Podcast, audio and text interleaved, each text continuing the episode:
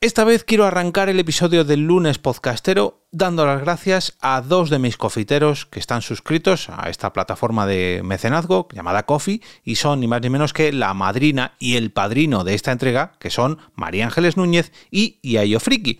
Y a este último seguro que le gusta mucho este episodio, ya que hoy quiero hablaros del podcast Los viejos frikis nunca mueren. Te damos la bienvenida al otro lado del micrófono. Al otro lado del micrófono. Un proyecto de Jorge Marín Nieto, en el que encontrarás tu ración diaria de metapodcasting con noticias, eventos, herramientas o episodios de opinión en apenas 10 minutos.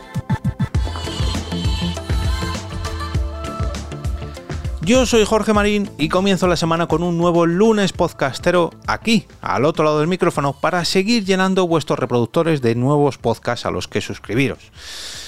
La recomendación de esta semana va a ir directa a vuestro corazoncito nostálgico y es que es, esa, es esta perdón, la principal temática del podcast de esta entrega, de esta recomendación. Su título es Los viejos frikis nunca mueren. Se trata de un podcast quincenal donde Raúl, o sea, Riayo Friki, nos habla de todas aquellas series, películas, videojuegos o música que llenan nuestros corazones en forma de recuerdos de los años 80 y 90. Como este, seguro que tú también conoces muchos otros podcasts que viajan a estos años con estas máquinas del tiempo para hablarnos del contenido de esas épocas tan nostálgicas. Pero te aseguro que hay muy pocos podcasts, muy pero que muy poquitos, que lo hagan de la forma que como lo hace Yayo Friki. Su amor y su pasión por toda la cultura popular de estas dos décadas son las culpables de habernos traído ya ni más ni menos que más de 130 episodios llenados de todos estos recuerdos en forma de series, películas, etcétera, etcétera, etcétera. En todos ellos nos encontraremos al menos dos secciones dedicadas a repasar la historia, las tramas, los protagonistas o las experiencias vividas de dos productos ochenteros o noventeros, en este caso vividas por Raúl. En un formato que normalmente ronda pues la media hora, yo diría, bueno, más bien a lo mejor los 45 minutos de media, hay veces que se pasa un poquito más, pero normalmente ronda los 45 minutos, y Ayo Friki lleva ni más ni menos que 6 años ya arrancando este DeLorean en forma de podcast para llevarnos al pasado mientras disfrutamos de un sándwich de nocilla y vemos algunas de estas series o películas o jugamos a estos videojuegos en una televisión de tubo y nos tenemos que levantar a subir o bajar el volumen, porque recordemos que en esa época todavía no había mandos a distancia, y si los había eran televisiones bastante caras.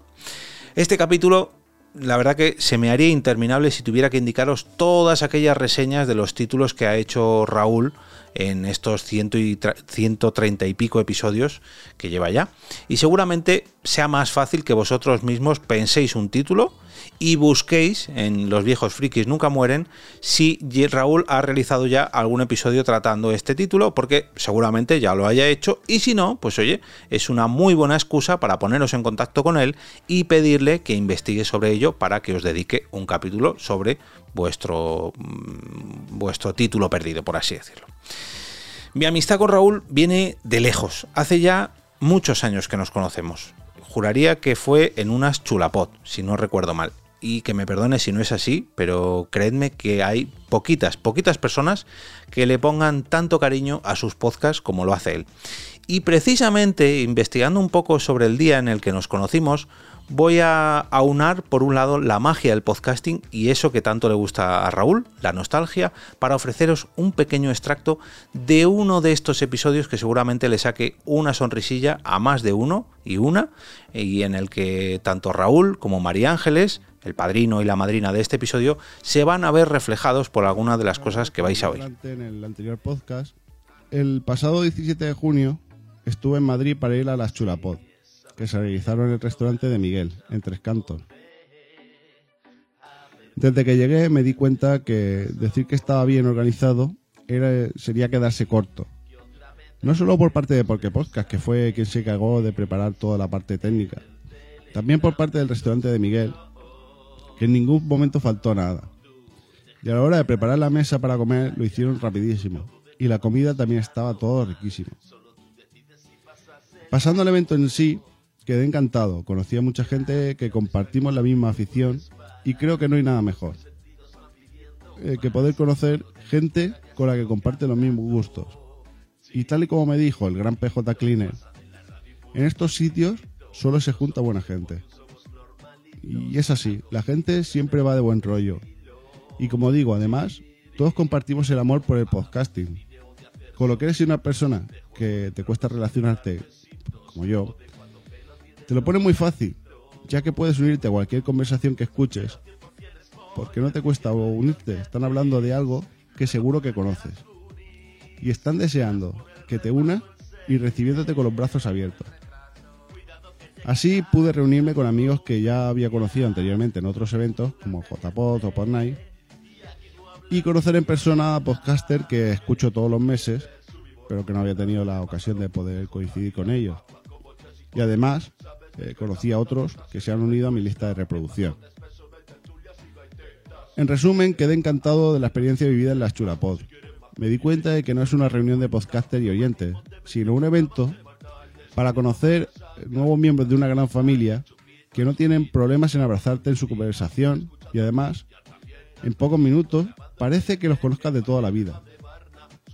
Además, me uní por recomendación del señor Rafa Gambín al grupo de Telegram El Chiringuito Podcastero, ya que estaban muchos miembros allí y te acogen estupendamente.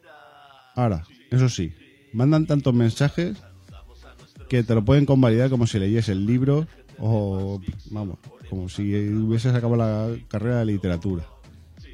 Pero merece la pena estar en ese grupo y leer de vez en cuando porque, porque ves cosas muy divertidas. Si te gustan los podcasts y tienes dudas de si asistir a un evento relacionado con el podcasting, no lo dudes, porque seguro que te gustará. Decir que quiero dar mi más sincera enhorabuena porque podcast y sobre todo a Jorge arroba EOB, que fue uno de los más sufridores y que siempre estaba pendiente para que la parte técnica no fallase y se pudiese disfrutar de manera online para los que no pudieron asistir, sobre todo para la parte de Sudamérica que también estaba muy pendiente y no, por desgracia, pues no pudieron venir. También quería dar mi enhorabuena al restaurante de Miguel por su gran trabajo, que no es fácil de dar de comer y beber a tanta gente y tan sedienta con el calor que hacía, ya que estaba por los 45 o 46 grados.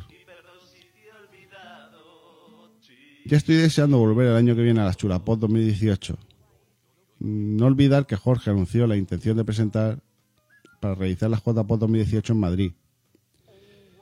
Yo, si, si puedo votar para que sea, Jorge cuenta con ello y con mi asistencia. Pues sí, como bien decía Raúl, nos vimos en las Chulapod 2017, en las Chulapod y JPod 18, Chulapod 19, ya no recuerdo mal, ya no recuerdo muy bien, perdón, y bueno, en un sinfín de eventos como nos vamos a ver seguramente en las próximas Pod Night Madrid 2023, futuras JPod o quién sabe, futuras Chulapod. Como siempre os digo, os voy a dejar un enlace al podlink de Los viejos frikis nunca mueren para que podáis suscribiros y de esta forma no perderos ninguno de los episodios de Los viejos frikis nunca mueren. Y ahora me despido y como cada día regreso a ese sitio donde estáis vosotros ahora mismo, al otro lado del micrófono.